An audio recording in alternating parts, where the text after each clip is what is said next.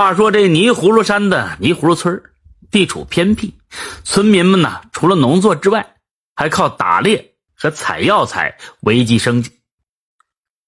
这村里呢有个叫小何的姑娘，心地善良。这天呢，她上山去采药回来，远远看到一个猎户从小道上走来。这猎户呢哼着小曲儿，笑呵呵的，看来今天的收获不错。离得近了，这小何目光无意中扫过猎户这竹筐里的一个白色小狐狸。这小狐狸眼巴巴的看着他，那一瞬间呢，他恍惚觉得这小狐狸的目光像人一样，在向他哀求呢。这万物啊，皆有灵，小何打算救下这只小狐狸。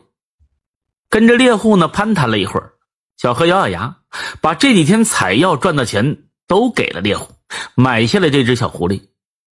小狐狸，乖，你自由了，快走吧。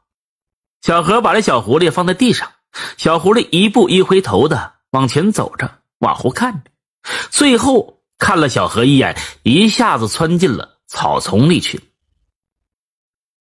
一晃三年过去了，这一天呢，小何家里来了一个道士，偏说小何家里有妖。要捉妖，小何的父母啊无可奈何，一家人过得好好，哪来的妖？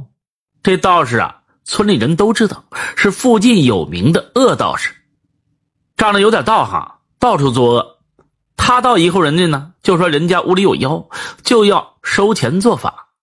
小何家里呢非常贫困，实在没钱给他。小何爹把这道士就往门外赶，没想到被道士一脚踹在身上。躺在地上，爬不起来了。正在这时，一个俊朗的少年夺门而入，与那道士厮打起来。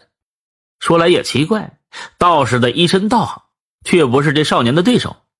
这道士啊，眼珠子直转，然后阴森的一笑，撂下。